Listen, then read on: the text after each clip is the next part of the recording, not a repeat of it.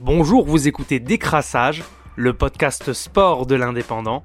Temps additionnel, 5 minutes chrono. Ça y est, c'est terminé. Le championnat de France de Ligue 1 Uber Eats a livré son verdict hier soir, dimanche 23 mai 2021.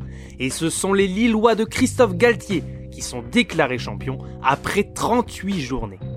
Avec leur destin entre les mains, il suffisait d'une victoire pour conserver la première place sur le podium. Les coéquipiers de Benjamin André l'ont emporté 2 buts à 1 à Angers et terminent en tête avec 83 points. Paris est deuxième avec 82 points.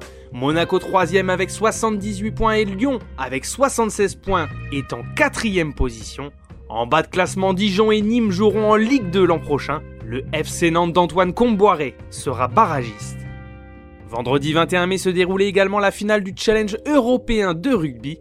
Montpellier, après une saison très compliquée en top 14, a remporté son deuxième titre dans la compétition. Cinq ans après sa première victoire, les Héroltais sont venus à bout de Leicester 18 à 17 sur la pelouse de Twickenham.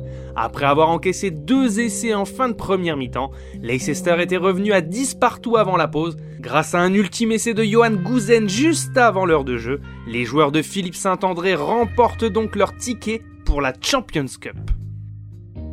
Dans l'autre finale européenne du week-end, celle qui opposait La Rochelle à Toulouse en Champions Cup, c'est Toulouse qui a remporté son cinquième titre européen, une finale européenne franco-française où les joueurs de Toulouse ont dominé lorsqu'ils étaient en supériorité numérique. Cinq pénalités signées Romain Ntamak, l'international français, et une transformation.